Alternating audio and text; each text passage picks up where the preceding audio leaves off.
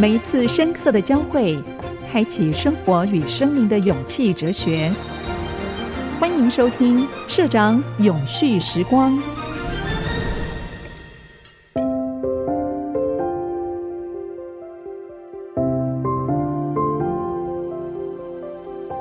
来，永续时光的朋友们，大家好！非常谢谢大家收看《永续时光》的节目，非常高兴我请到前科技部长陈良基陈部长来跟我们讨论。您在当部长的时候啊，对人工智慧这几个字哈是非常的重视。好，那我自己因为我自己创业哈，那我创业的第一天开始就把所有的资料放进数据库，所以我们现在累积的差不多六十亿字的资料。可能有三四十万个图表，理论上，理论上是全世界，我讲全世界电子业供应链最完整的资料库啊！好，那我因为有独特的事业模式，所以我知道，当我利用人工智慧的方法，把我的读者群怎么分开，把我的客户群怎么分开，重新定义，提供他们在不同领域上面的专业知识，这个时候新闻的定位可以重新被定位，他就不用跟大家跑一样的新闻。所以他的方法就可以不一样，获利的结构也可以不一样，哈。所以我把我的经验跟部长分享，就是说，我们在推动人工智慧的过程当中，哈，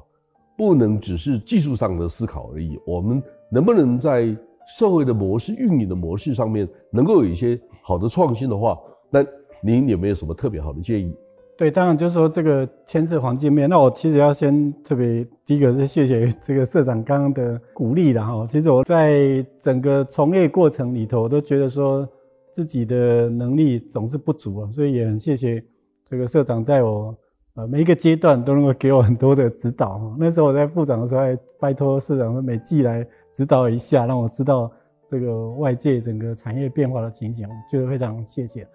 那第二个就是说。人工智慧，当时我会那么大力的去鼓吹哦，特别还在行政院院会里面要求院长让我去简报，把这个变成是一个国家的重点哦。那主要就是看到说，啊，我自己对人工智慧，因为在学校做比较了解，那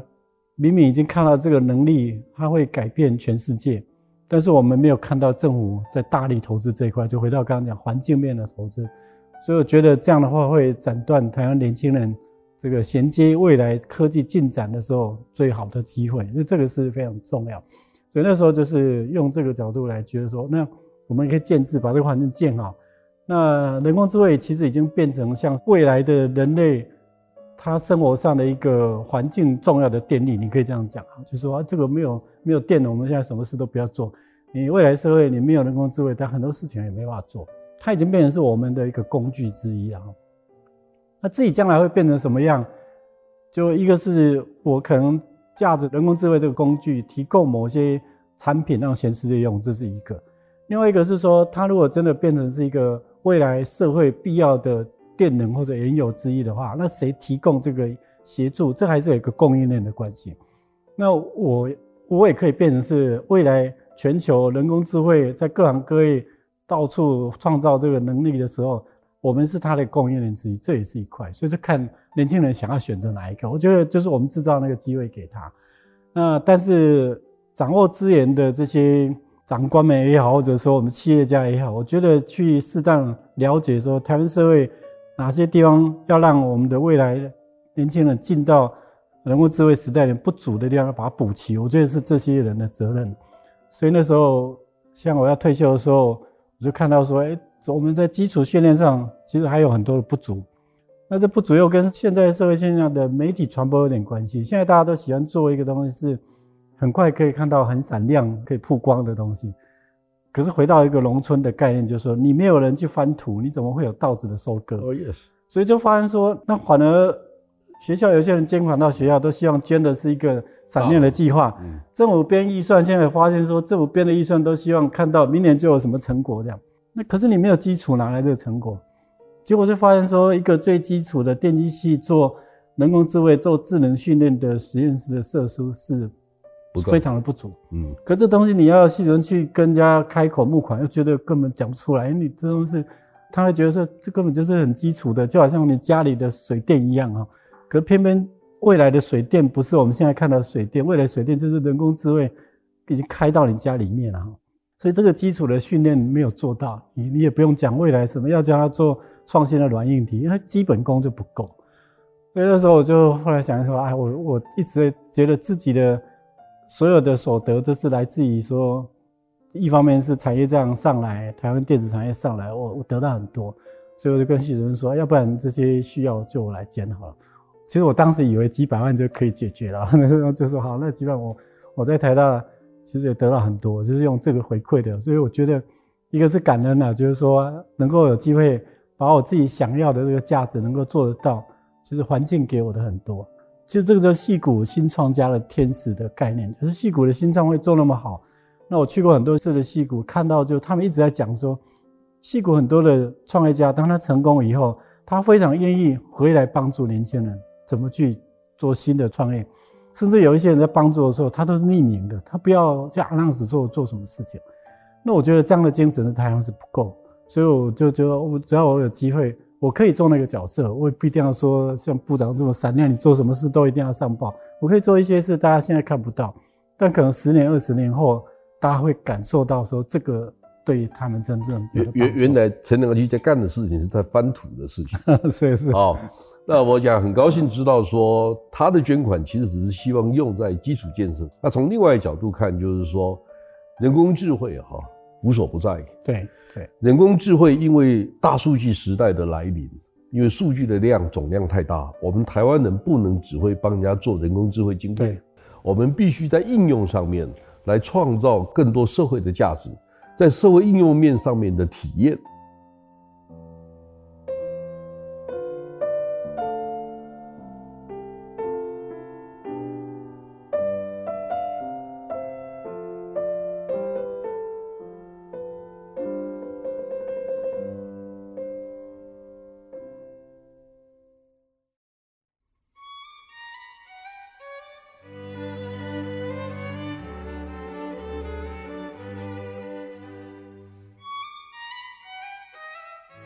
那因为部长哈，其实除了在台大教书，当过台大副校长之外，他也是以前电子所所长，还有我记得还有那个科技部的国家实验研究院的院长。好，我想他有很多的工作机会，但是我一直很好奇，其实，在政府工作蛮挫折的，但是为什么你能够保持这么多的热情啊，继续工作？然后呢，企业界的邀约你也觉得说啊，先放着吧。好，我先把那个公共事务做好。这个心态，这个想法，你是不是先跟大家谈一下？对，每一个人其实都有自己的价值观的判定，然后，那我的价值观是来自于说，我从农村长大到台北来念书的时候，那时候给我很大的刺激。那时候觉得说，在农村反正大家拥有这一片共同拥有这片土地嘛，你说怎么活都可以活得下去。到台北就发现说，哎，你肚子饿，你没钱，真的还没东西吃。所以，如何在现代社会安身立命，变成是当时非常焦虑的事情。也觉得说，哇，哪一天如果自己能够安身立命，就是老天爷对我最大的恩赐。那后来当然就是算随着电子产业这样上来，也很顺利，自己的生活过得还可以。所以对我来讲，我会觉得说，我们等于享受这个社会进步的过程里面，我从不知道如何。安身立命，到说，哎，我生活可以过得去。那我觉得我们这样是社会给我这样的机会，我才有办法做到这样。所以对我来讲，我也觉得，当我有能力能够为社会做点铺陈，然后帮社会做点事，让年轻世代一代一代可以跟着我们一样说，哎，他还是奋斗，他就可以生活过得去。我觉得这个是很对我来讲是很重要的想法。所以在很多场合，我就会一直在想说。好，那时代一直在变，那我们做科技的人又有那个机会，可以等于是偷看到未来会是什么样子，所以我们会知道说，那未来如果是这样，我们怎么让年轻人可以这样走过去，跟我们一样当年这么好的机会，他也可以在未来世代里面安身立命，他也可以发挥他的这些潜能，所以这个是我觉得变成是我会认为是我的使命之一，所以在做工作的判断、工作选，我我通常会把这个当做第一优先。就像那时候要进内阁，其实唯一那时候想做，就是要把年轻的这种教育，把创新创业家精神放到年轻人的教育的里头去，变成是他们的基因的一部分。那因为这样对台湾才有机会。台湾的自然资源确实是不足，对比全世界。那我们能够依靠就是大家的脑力，然后去创造。所以台湾真的是要靠创造，才能让未来世代可以一代一代传传下去，把社会的这种优厚，我们过的这个安居乐业的形态能够传下去。所以这个就会觉得说，那也许老天爷给我这些，就是要让我去把这个环境做起来。当然，过程有几代内阁做事真的非常非常辛苦。我说我进内阁头发都白了哈。不过那时候做起来就是觉得，既然给我这个机会，那我也知道说格言没有挑工作，没有挑这个的权利嘛，就是你什么时候要走，其实也不知道。所以那时候就自己有急迫感，觉得说，那我要赶紧把老天爷交付我去做这使命的东西，尽快在我可以做的过程里面把它做完。因为那时候我是七八点就到办公室，晚上七八点才回家。他们都叫我是八八部长。那可是也因为这样，当然后来大家知道说，因为完全放掉家里的事情，所以后来太太因为这样生病嘛，那也这样变成我要辞掉这个工作。所以在过程里面真的是非常的的辛苦。可是做的时候确实是这个一往直前。那时候又觉得说，我我们对在这个位置的人。对年轻世代是有责任的。那我在跟蔡总统有机会报告的时候，我常会提醒他说，台湾是靠科技才能够现在有这种经济繁荣。那年轻人也是靠着这些科技创造了好的就业机会，他们才会觉得快乐。所以这个是他应该给年轻人的。那我现在如果帮他做事，为了我就是想办法把这个环境建起来。或者刚刚提到说，那环境要建设，有时候投资是必要的啦。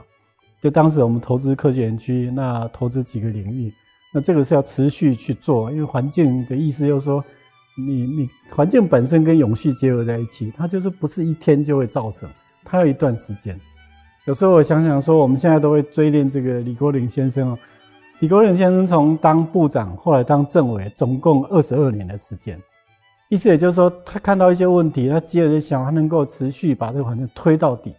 那我们发现，就是现在其实做不到这样。所以那时候我自己在做事的时候，就非常强烈的企图心，就是说我只要在位这一天，我希望一天可以当好几天用，把这个环境建起来。那强力去把这些至少年轻人的路把它铺好，那我们这个放手交给他。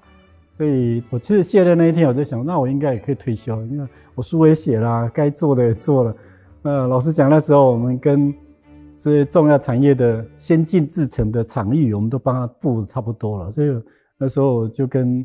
总统报告也说，未来科技十年要的东西，其实只要照着当时的布局做，其实是是完全没有问题。那那我觉得可以好好退休，那看着这些年轻人，那接下来就是看哪边需要去补强的，有需要这个老天爷在召唤我吧，要不然我就是好好自己去享受说这个现代社会里面这么多元的这种知识跟能力。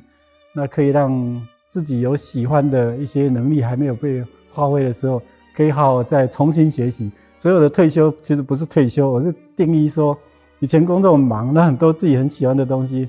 我喜欢看的书，可能都没有空好好去写。那我这个退休把这些责任拿掉以后，我可以重新把自己很喜欢的东西重新开始写。包括我一退休开始去学大提琴啊，什么东西就是。啊，开始读很多书，我觉得真的好棒的时候。那但是这个其实是为了储备，说社会改变以后，退休定义可能也不一样。你你不见得要是天天工作，那但是你你还是有一些事情是你非常喜欢做，而且觉得这个事情对社会有帮助。那我觉得这个才是人的价值。所以还是回到说，我觉得要定义一下自己的价值观。那我也在包括在教育部的时间，我一直提醒我们所有的同仁。应该要去创造每一个人，他在世间上面。那如果我们在教育阶段，就是透过教育来启发、来刺激每一个人去想他的价值是什么。那如果我做的是比较社会营建的工作，那一样每一个环节应该去想办法去激发跟啊适当去让每一个人在他生活的位置能够创造他个人生活生命的价值。我觉得这样的力道对台湾其实是可以做得到的。其实啊，《孙子兵法》里面有一句话哈：“善战者，求之于事，不责于人。”啊，求之于事啊，你把那个形式建立好这一件事情哈，对很多人的帮助最大，而不是个别的英雄。对啊，但是要把形式做好，讲起来容易，做起来非常困难，你一定会碰到很多的困难，很多的挫折，啊，所以我刚才特别跟大家强调，就是说我跟部长很熟，有很多次往来的机会哈。那我我四个字想形容他哈，表里如一。好，他在面前跟你讲的，跟在背后他希望你帮他做的事情也一样，他绝对不会前面一套后面一套，他不会跟你谈这个事情。所以我跟部长互动是非常愉快。啊，第二个就是说，表里如一哈，除了对公务之外哈，我觉得对家人有情有义啊，对社会有情有义这件事情哈。我觉得他应该变成或者被理解为他是一个社会典范之一，而不是恭维您个人哈。我觉得台湾人在思考问题上面，第一个我们比较缺乏系统性的思考，对对，好。第二个我们太重视短期的利益，我们比较不会去塑造这个形式，这个都是我们在整个社会发展过程当中相对的比较不足的地方。那我想部长跟我们谈的这些东西呢，其实让我有很多很多的。联想跟想法，今天非常谢谢陈良基部长接受我们的访问，而且他今天谈的很多都是他自己的心路历程，非常谢谢他。下一次我希望还有机会能够请陈部长再来跟我们讨论我们所知道的世界。谢谢。永续时光的节目，再见。再见。本节目由 DigiTimes 电子时报与 IC 之音联合制播。